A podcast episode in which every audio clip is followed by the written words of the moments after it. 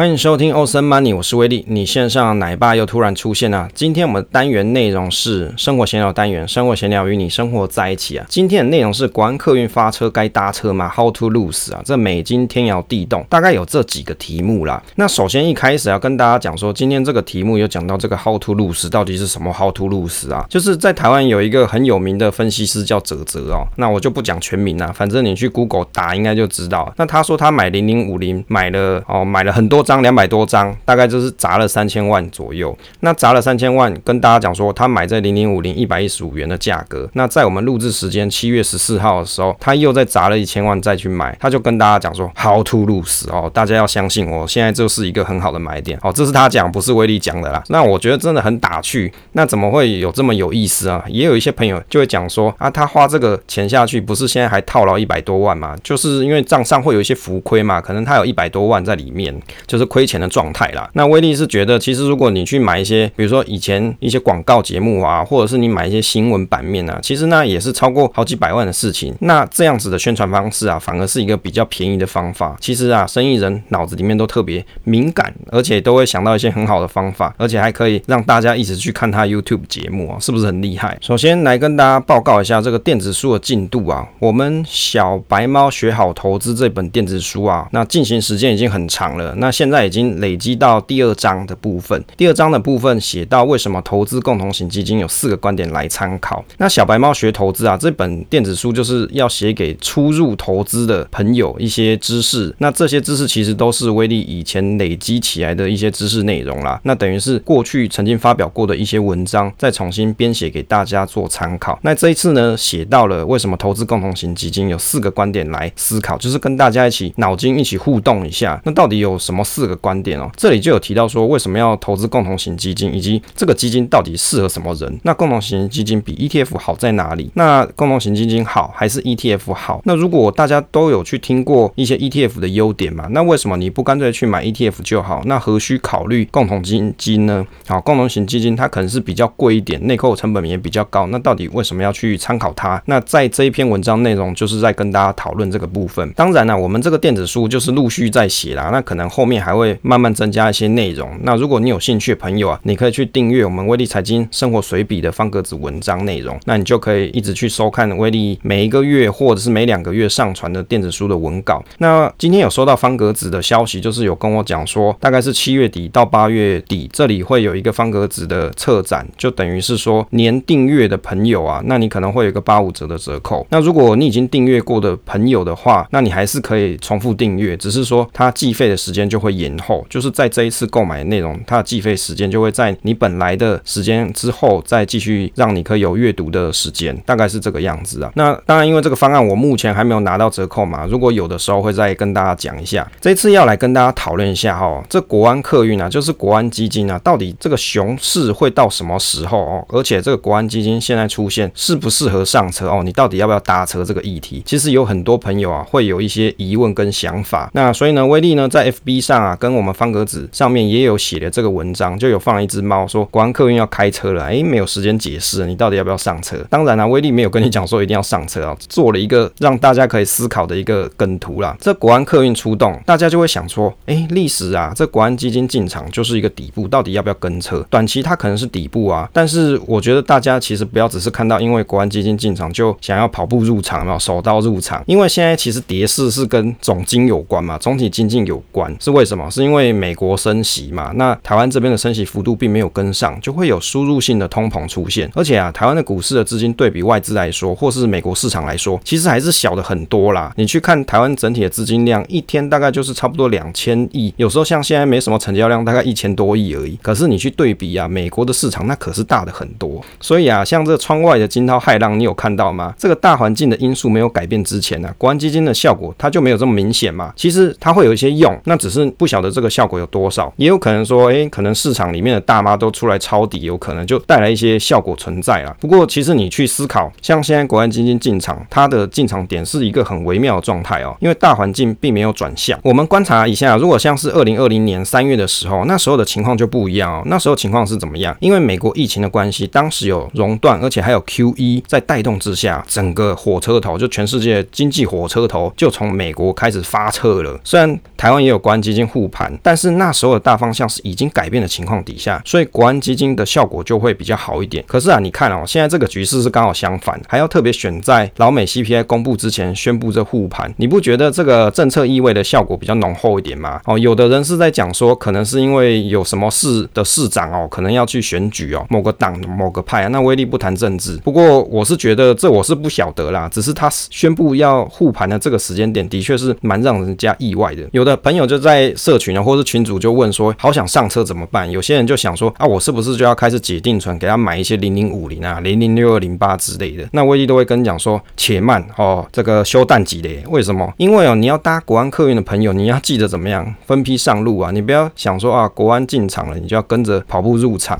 因为大环境的情况没有转变的情况底下，现在国安基金进场，它是有在宣示说，哦，我现在政府要开始哦盯盘了，要来看大家的盘势状况。不过啊，因为大环境情况没有改变嘛，所以有可能盘势会继续往下，这是有可能的事情。所以你真的要投资的朋友，你一定要分批上路，就是你一开始要先试单嘛，资金的水位你要抓个一到两趴，要让你自己心里没有负担的比例再去做投资，有赚你再加码，其实没差。因为为什么市场其实一直都在，有些朋友就会想说。啊，我现在不都不进去做投资啊，到时候这一班客运开走怎么办呢、哦，其实哦，威力是觉得在大环境因素解除之前呢、啊，想必这个到站的时间不会太快，所以不用急于一时要重仓去见输赢呐。哦，你不用这样子。当然呢、威力有一做一些预期说，哦，关于这个国安基金进场之后的一些走势，其实就周四的这个时间点来看啊，的确哦，周四时间点来看，的确国安基金进场之后，隔天是有盘势开高，涨了大概台股涨了差不多三百多。多点左右吧。那到了周四的时候，又发现说一开始开盘的时候又变弱。那为什么？因为是这个凌晨的时候，这个 CPI 有做公布嘛？哎，其实不是凌晨啊，是前一天的晚上，大概是八点还是九点的时候有公布。所以到了隔天一开盘的时候，这盘势的确是弱弱的。后来呢，因为看起来这盘势又涨了起来，那最后呢，看起来并没有如大家预期可能会跌得很深。所以大家就讲说，哎，这国安基金进场其实是有效的。不过大家可能要去注意，就是这国安基金进场啊，它是有一个。优先顺序，他优先就是要拉全值股。那有的朋友觉得很有意思，就在问说：诶，为什么他要去拉台积电？那你要让这个盘面最有效、最好看，当然是去拉台积电啊。那不然他的资金量就两千多亿到五千多亿，那可能他也只拿两千多亿出来打了。那说是说有五千亿的资本额，不过你去想，台股一天的交易量平均哦，近近期可能有两千多亿，那少一点可能是有一千多亿。他五千多亿能打几天？其实没办法打几天啊。所以他要打就是只能是打游一。战游击队的概念啊，就这样子去打空挖哦，就空一七挖、空八挖、空电子挖、空金融挖，看到这个黑影就开枪，吓到你不要不要。通常这个重大指标出来之后，一般来说，大部分的法人或投资人一定会先观望一下，所以你可以去观察说，可能在周四或周五，那美国的。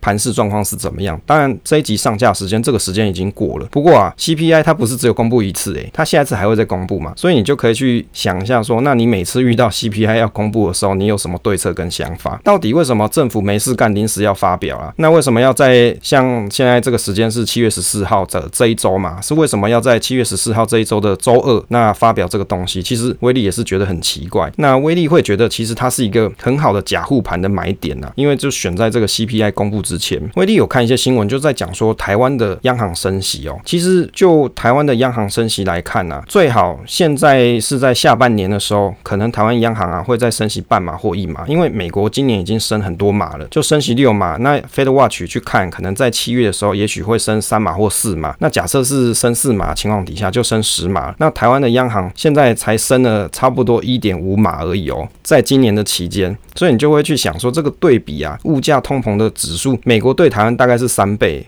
那结果你现在一点五码，它可能到七月底就已经升了十码左右，十快十码左右。那台湾啊，是不是要加紧去跟上啊？不然你就会发现输入型的通膨一直进来台湾。好，你要买那个什么面，讲那个什么欧阿米刷二十块钱，你去哪里买？你去抢好了，根本就没有这个东西，好不好？二十块钱，这个都是一些政府官员不知道在看什么，哎，可能就是不思民间疾苦啊。我也不知道他去哪里看这个二十块钱了。那我自己是觉得便当是很贵啦，所以就尽量可以自己煮就好。好，接着来看一下这国安历史发车哦，该上车我们讲完了。那熊市到底要到何时啊？熊要跌到何时？其实去观察一下这个熊市的状况啊，历史看起来可能都会，比如说两到三年的期间，就是市场走空期间可能会有两到三年。那我们国安基金进场啊，历史上有七次，这一次是第八次。那平均它进场时间大概会有可能最低哦，有大概五天啊，最长是两百零七天，你就可以去观察说这个时间的状况。那有的朋友就很很怕说，哎，会不会只进来几天啊？那威力是觉得是不会啦，应该是不会这么快就把这个车给他开走，一定会让你上车的，所以不用太紧张。那威力是觉得说，这个熊市到底会跌到何时啊？其实跌到何时很难讲。不过你去思考这科斯托兰尼的这个鸡蛋嘛，哦，那你要去了解说现在经济的周期在什么地方，就是它有可能会跌到哪个期间。那就历史看美国的情况来说啊，历史上的周期可能会是有二到三年左右，不过也不一定会完全实现啊，不一定会照历史性的发展。所以真实的状况可能还要看经济的走势去看。就像我们录制的时间呢，这个时间点去看起来，一些原物料的价格它其实有慢慢的曲折，就是它有一个转折存在。那原物料只要有转折，那再搭配上能源的部分。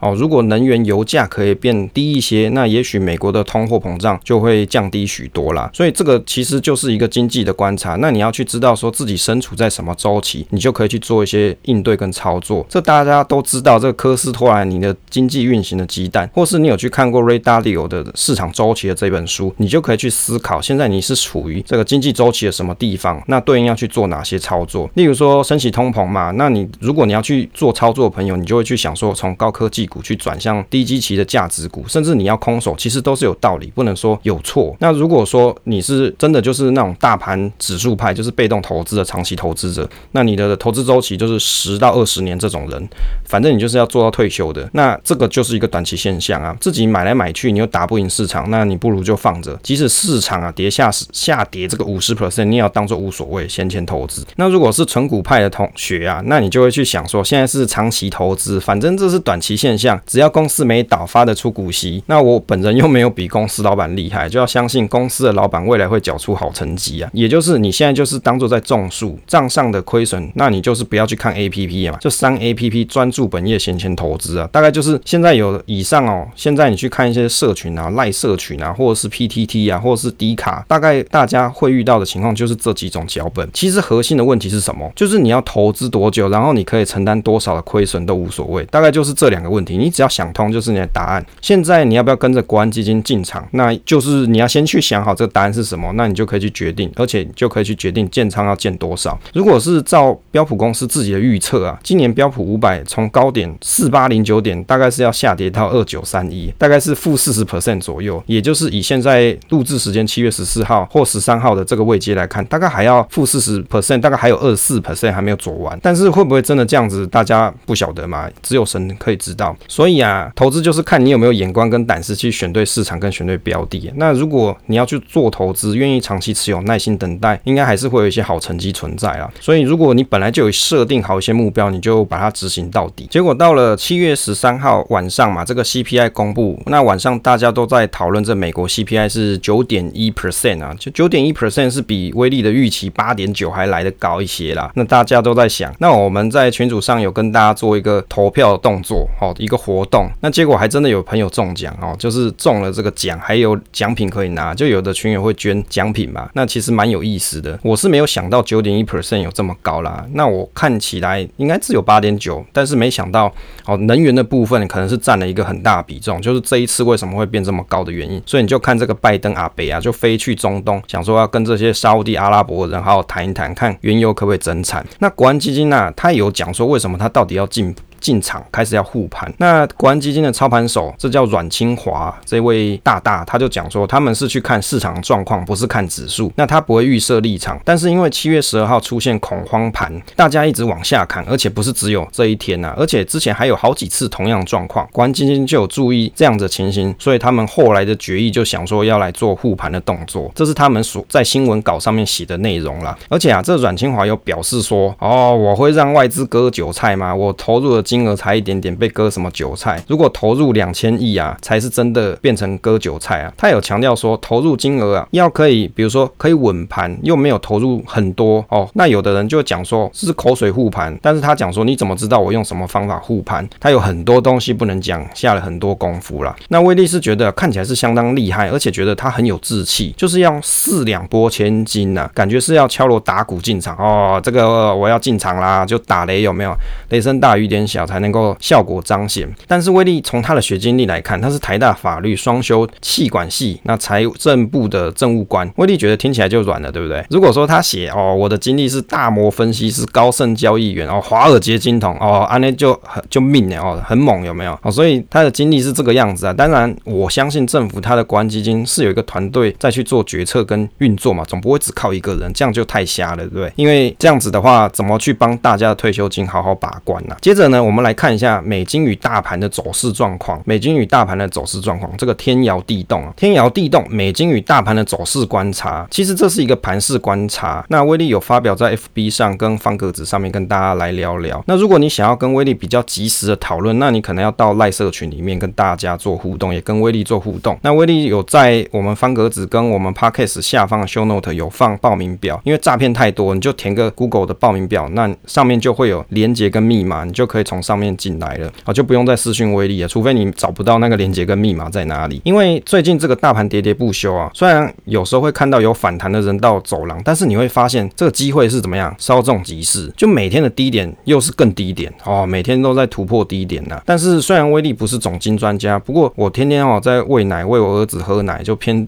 边边来听这个总经节目，就一边听总经节目也略知一二，所以我就自己的看法跟大家分享，也看一下说现阶段有哪些可以操作方式跟大家做参考啦。像这个 Fed 的升息计划来看大盘走势，因为在他们 Fed 的这个会议上面的预估的升息幅度啊，大概今年是十三码，不过已经累计升了六码，还差七码。那七月底的时候可能还会再升息。那有的人是猜三码，有的人是猜四码。不过各路大神，包含白宫的预期，似乎这个数值是比较高一点呐。那最后的结果是 CPI 是九点一 percent，那你就可以去想说，如果现在的走势它还要走十三码的话，那今年已经走了，比如说假设还有七码没走，等于是还有五十四 percent 要走。用理想算法，就是大盘可能它还要再降二十五 percent。那如果你用大盘指数去看，可能这样算出来的结果大概就是在万点左右了。这样子算法是比较梦幻理想。真实世界的总金它是很复杂的东西，而且会伴随着缩表跟美国打通膨的政策，有可能打得比较厉害一点，有没有？那你就会看到升息呀、这缩表的速度会放缓。所以这个只是一个理想算法，就是让大家去想一下市场经济周期的运行。这个科斯托兰尼的鸡蛋到底在哪里？接着来跟大家讨论一下这个美金与大盘的走势啊。那威利有画了简单的图给大家做参考，就是美金对台币 VS 大盘指数的部分呢、我们可以透过什么方式来去比对这两种价格或是指数之间的状况？哦，就加权指数的点数啊，以及美元对台币价格的变化，要怎么去看呢？一般来说，我们会先去看趋势比较，也就是会把加权指数的点数跟美元对台币的价格把它叠加在一起。但是这样子叠加在一起啊，其实很难看得出什么变化，因为你要比较两个曲线之间的啊涨幅或是跌幅的话，你用直接去看它的点数对价格其实是不好看的。最好的方式是将这两种曲线去取对数，那取了对数之后就会比较明显，可以得知说哦这两种曲线它的涨幅跟跌幅的变化相对关系是怎么样。于是我们看一下这个取对数的比较图哦，加权指数点数跟美元对台币价格的这个曲线叠加在一起啊，从年初一月四号到我们观察时间点七月十二号的图叠在在一起啊，你就会发现说美元的指数、美元的价格对台湾的价格、对台湾台币的价格，看起来跟加权指数的点数，在今年五月的时候有发生了一个黄金交叉的状况。那也就是说啊，现在的状况是，假设美金持续升，那大盘它可能的走势就是继续降肉了。这个就是目前总经趋势的观察。那我们来去看一下累积报酬率到底是怎么样。从年初到啊，我们观察时间点七月十二号，美元对台币啊，你可以去看汇率，只要动一点点，那大盘就降肉很多。那也就是说，累积报酬啊，美元对台币，哦，年初到七月十二号累积报酬是八 percent 左右，大盘是负二十四 percent 哦。当然啦、这个计算是没有把除权息的点数加回去，那可能加回去会稍微好一些些。如果你年初有买美金的朋友，搞不好你放着不动就打赢大盘了。或者啊，你现在观察一下这个曲线状况。你是不是会想说，那我现在拿去定存，存美金一年期啊？威力的观察是一年期的定存利率是一点九 percent。那有的银行它现在有些专案是做一年的，大概有二点七 percent 左右，可能一年之后搞不好累积的绩效还比大盘好哦。这个是用猜的啦，但是你可以有逻辑的去猜嘛。现行哦，有一些操作状况，威力来跟大家做一下分享跟参考了。从客观的来分析啊，如果你是想要开始择时建仓的朋友，那有可能是要等到美元指数落底持稳的时候啊，刚好台股可能是相对的低档会比较好一点。但是你会去想说，美元指数到底什么时候落底？其实这个就会跟美国的总金有关啊。假设原物料价格走跌，能源哦，石油的部分也走跌，煤矿、天然气走跌，那这样子它就有可能通货膨胀会被抑制下来。抑制下来的情况底下呢，那这时候美国的升息的动作啊，或者是缩表动作，也许缩表还会继续缩啦，但是升息的动作它可能就会放缓，甚至可能会开始降息，也是有可能的。这个就是大家要留留意跟注意的地方。那如果你手上是有大盘指数或联动较高的个股，假设你心里受不了要做停降仓的准备啊，这个也是合情合理。但是如果你要建大部位啊，现在